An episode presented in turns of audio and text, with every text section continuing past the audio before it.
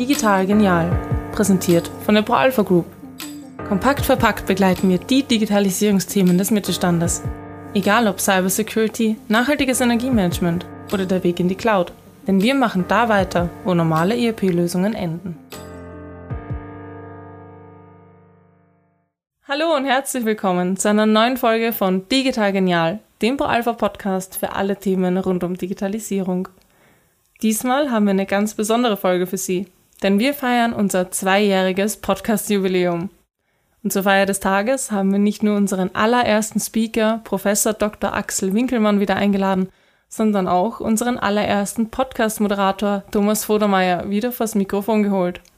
Ich wünsche Ihnen ganz viel Spaß bei dieser Episode und wir hören uns wieder beim nächsten Mal. Auf geht's, Thomas! Danke und ich freue mich an dieser Stelle gleich Professor Dr. Axel Winkelmann zu begrüßen. Hallo Axel, schön, dass du wieder dabei bist. Ja, vielen Dank für die Einladung, Tom. Unfassbar, jetzt ist es schon fast zwei Jahre her, dass wir den allerersten ERP-Podcast aufgenommen haben, beziehungsweise sogar eine kleine Serie aus drei aufeinander aufbauenden Episoden mit dir aufgenommen haben.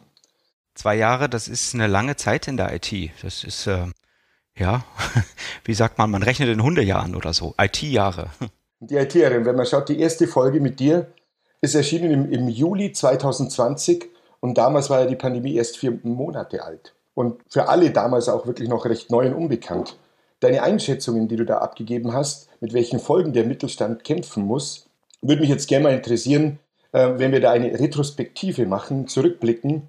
Haben sich denn deine Vermutungen bestätigt und war die Krise wirklich der richtige Zeitpunkt, um die Digitalisierung anzugehen?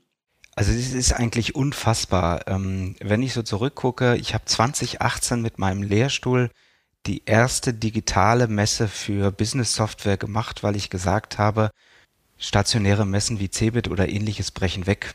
Die ganzen Firmen, die damals mitgegangen sind, mussten sich erst noch eine Videokamera besorgen, hatten noch überhaupt gar keine Erfahrung mit Digitaltechnologien an dieser Stelle und wir reden hier über IT-Firmen. Ja, 2019 beziehungsweise dann 2020, die große Krise hat dazu geführt, dass es heute für uns selbstverständlich ist, uns digital, virtuell äh, auszutauschen, ähm, gar nicht mehr äh, weite Entfernung zu fahren für ein Gespräch von wenigen Minuten oder Stunden. Ähm, also da hat sich unheimlich viel verändert. Das habe ich auch damals schon gesehen. Ähm, ich glaube, die Krise war von der Seite eine Chance, auch wenn wir heute immer noch damit ähm, hitzig kämpfen oder diskutieren, ist es nun besser, die Mitarbeiter im Büro zu haben oder in Homeoffice oder in hybriden äh, Varianten. Ich glaube, da muss jede Firma auch ihre eigenen Anforderungen, ihren eigenen Standpunkt finden. Gleichzeitig waren diese zwei Jahre aber auch ähm, eine Zeit, wo sich viele Firmen gemüßigt gefühlt haben, auch in das Unternehmensdatenfundament, in die IT, in die Anwendungssoftware, maßgeblich das ERP-System zu investieren. Denn nur wenn ich die Daten zentral zur Verfügung habe, kann ich entsprechend auch aus verteilten Situationen auf die Daten zugreifen. Und das haben, glaube ich, viele gespürt. Das war mir damals aber auch schon klar. Insofern würde ich sagen, ja, das, was ich damals auch schon gesehen habe, hat sich erfüllt. Ich war damals noch nicht ganz sicher, kommen jetzt die Unternehmen, die vorher 3000 Quadratmeter haben, plötzlich mit 300 Quadratmetern aus, ähm, weil ich auch ein großes Bauprojekt getrieben habe hier in Würzburg in der Nähe des Campus muss ich sagen, also Büros werden nach wie vor gebraucht und ich glaube, wir sind soziale Wesen. Wir müssen auch zusammenkommen und der Zusammenhalt innerhalb von Firmen, innerhalb von Organisationen ist wichtiger denn je. Insofern kann die virtuelle Welt hier nur eine Ergänzung sein. Sehr schön gesagt. Und es steht auf jeden Fall fest, dass die Krise der Digitalisierung einen deutlichen Schub verschafft hat, wie du ja gerade beschrieben hast auch. Und ähm, gerade die Schwächen in den aktuellen, aktuellen Systemen brutal aufgedeckt und die Unternehmen quasi zum Handeln gezwungen hat auch. Ja. Ähm, glaubst du, Axel, das hat deiner Meinung nach auch die Wettbewerbsfähigkeit des Mittelstands gesteigert? Ja, also das ist, ähm, hat das die Wettbewerbsfähigkeit des Mittelstands gesteigert? Ich glaube, das ist sehr pauschal gesagt, weil wir jetzt Unternehmen sehen, die sehr weit sind in der Digitalisierung. Das heißt, die ein sehr gutes Datenfundament geschaffen haben, ein zentrales ERP-System, weitere Systeme drumherum. Das ist die eine Seite und auf der anderen Seite haben wir nach wie vor Unternehmen, die sehr stark an traditionellen Strukturen, an traditionellen Ablauf, Organisationsstrukturen auch festhalten, ohne eben auf zentrale IT zu setzen. Und ich glaube, ähm, das merkt noch nicht jede Branche, was der Unterschied da ist, auch im Entwicklungspotenzial des eigenen Geschäftsmodells. Aber es wird jetzt die nächsten Jahre kommen. Warum? Ähm, wir werden feststellen, dass mit, ich sag mal, vielleicht auch ein bisschen Wohlstandsverlust, die wir durch die verschiedensten Krisen haben werden, die Firmen gezwungen sind, eigentlich auch noch stärker zu automatisieren. Ähm, das haben wir schon immer getan, dass wir ineffiziente Dinge aufgedeckt haben im Unternehmen, gerade in den physischen Prozessen. Das heißt, wir sind seit 30, 40 Jahren dabei und räumen im Lager auf. Ja, also ähm, Lagerbindung oder, oder Kapitalbindung durch überschüssige Ware, äh, das hat jede Branche verstanden, dass das nicht gut ist. So, jetzt fangen wir aber an und automatisieren eigentlich die BWL. Das heißt, wir schauen uns sehr, sehr, sehr genau die einzelnen Abläufe, die einzelnen Prozesse des Unternehmens an und überlegen, wie können wir Mausklicks rausnehmen, wie können wir manuelle Arbeit aus den Prozessen rausnehmen, wie können wir vielleicht auch die Zeiten zwischen einzelnen Schritten von Angebot nach Auftrag, von Auftrag nach Produktionseinplanung, von Produktionseinplanung in die reale Produktion bis hin zur Rechnungsbezahlung. Wie können wir diese Zeiten straffen? Wie kommen wir schneller an das, an das Geld für den Auftrag und so weiter und so fort? Und diese Dinge die gehen nur, wenn ich die Daten zur Verfügung habe. Und damit ich die Daten zur Verfügung habe, brauche ich entsprechend die IT, brauche ich das zentrale, ich nenne es immer noch ERP, aber das Unternehmensdatenfundament gefällt mir eigentlich besser, weil ich weiß, ich brauche die Daten an einer zentralen Stelle. Und äh, wer das getan hat, wird zukünftig für die Entwicklung des Geschäftsmodells und eben für diese Effizienzschöpfung sehr viel besser ausgestattet sein als, als andere. Insofern ist die Frage nach äh, der Wettbewerbsfähigkeit des Mittelstandes wahrscheinlich etwas, was man mit Ja beantworten muss. Wenn ich die ganzen ERP-Hersteller anschaue, dann hat keiner Langeweile oder der, der Langeweile haben sollte, den würde ich als Anwendungsunternehmen nicht gerade als meinen Softwarelieferanten wählen. Ähm, und äh, das ist eine Branche, die gerade gar nicht genug Mitarbeiter haben kann, weil einfach der Mittelstand unheimlich investiert in IT und das ist eben das Entscheidende und ich glaube, das wird uns in Deutschland auch sehr positiv in den nächsten Jahren äh, entgegenkommen. Wir haben ja eben aus dieser Corona-Krise sehr viel gelernt. Und wie wir alle das Sprichwort kennen, vor der Krise ist nach der Krise. Und wenn wir uns aktuell umsehen, die aktuellen Zeiten anschauen, hm, schlittern wir gerade von einer Gesundheitskrise in eine Energiekrise. Denkst du denn, dass der Mittelstand nun besser für die Zukunft gewappnet ist, mit ähnlichen Herausforderungen, Schwierigkeiten umzugehen?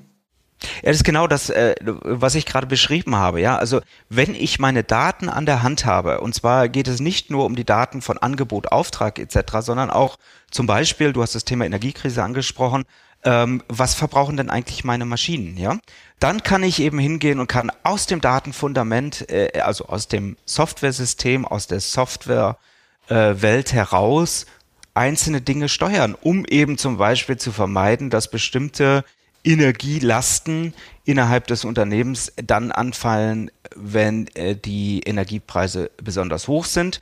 Und wenn man sich so ein bisschen umhört auf dem Energiemarkt, äh, was derzeit an Spitzenpreisen im Einkauf bezahlt wird, dann weiß man eigentlich, dass die Energiepreise gar nicht mal mit langer Frist sicherlich sehr schnell auf 50, 60 und mehr Cent pro Kilowattstunde steigen werden.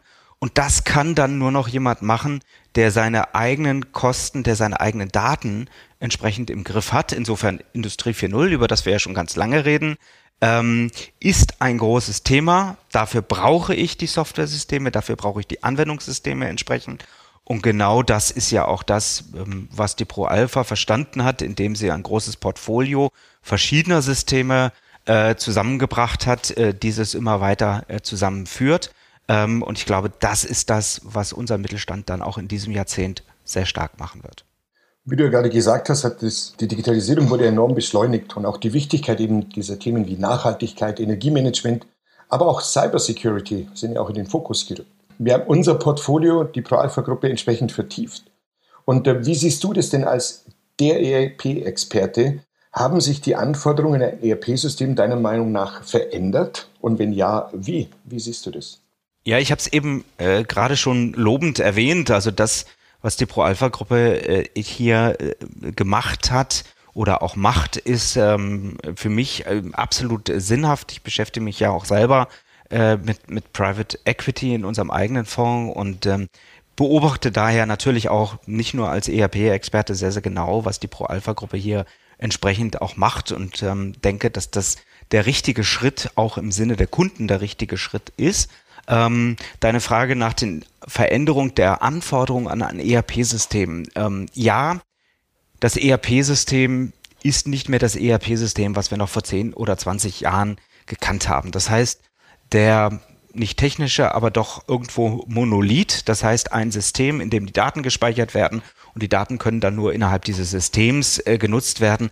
Das ist irgendwo etwas, was tendenziell eher in den Hintergrund tritt, weil ich überzeugt davon bin, dass wir alle Daten des Unternehmens, egal ob sie an der Maschine anfallen oder in der Betriebswirtschaft anfallen oder ähm, keine Ahnung im lockeren Gespräch mit Kunden, Lieferanten etc. pp anfallen, die müssen zusammengebracht werden und nur wenn ich dann Funktionalität habe innerhalb oder außerhalb des ERP-Systems, die diese Daten nutzen können und die dazu führen, dass wir die Prozesse automatisieren und entsprechend beschleunigen und standardisieren können, dann haben wir die Wettbewerbsfähigkeit erreicht.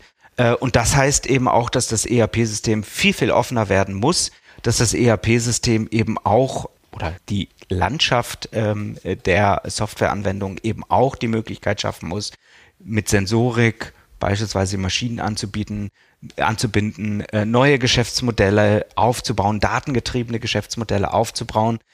Jedes Unternehmen sitzt auf einem Riesenschatz von Daten, muss diese Daten analysieren, beispielsweise um eine verbesserte Preisfindung äh, realisieren zu können, beispielsweise um neue Geschäftsmodelle aufbauen zu können.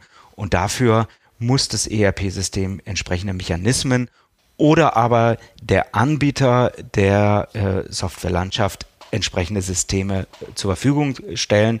Und ich glaube, da hat die äh, Pro-Alpha-Gruppe ja auch sehr, sehr stark investiert in den letzten Jahren, in den letzten Monaten wozu ich herzlich gratuliere. Und ich glaube, das ist der richtige Weg, um auch gemeinsam äh, zwischen Softwarehersteller und Anwendungsunternehmen in die Zukunft zu gehen. Vielen Dank dafür, Axel. Und wie du sagst, it's all about data. Ja? Das Unter Unternehmensdatenfundament gleich dem ERP-System und der Zukunft, wie es werden wird. Ich habe mich sehr gefreut, nach zwei Jahren wieder mit dir sprechen zu dürfen. Und ich freue mich auch, vielleicht in zwei Jahren wieder mit dir zu sprechen. Oder wahrscheinlich schaffen wir es auch schon etwas früher. Herzlichen Dank für deine Zeit, lieber Axel. Gerne geschehen. Damit sind wir auch schon wieder am Ende unseres Retro-Podcasts. Vielen Dank fürs Zuhören und bis bald.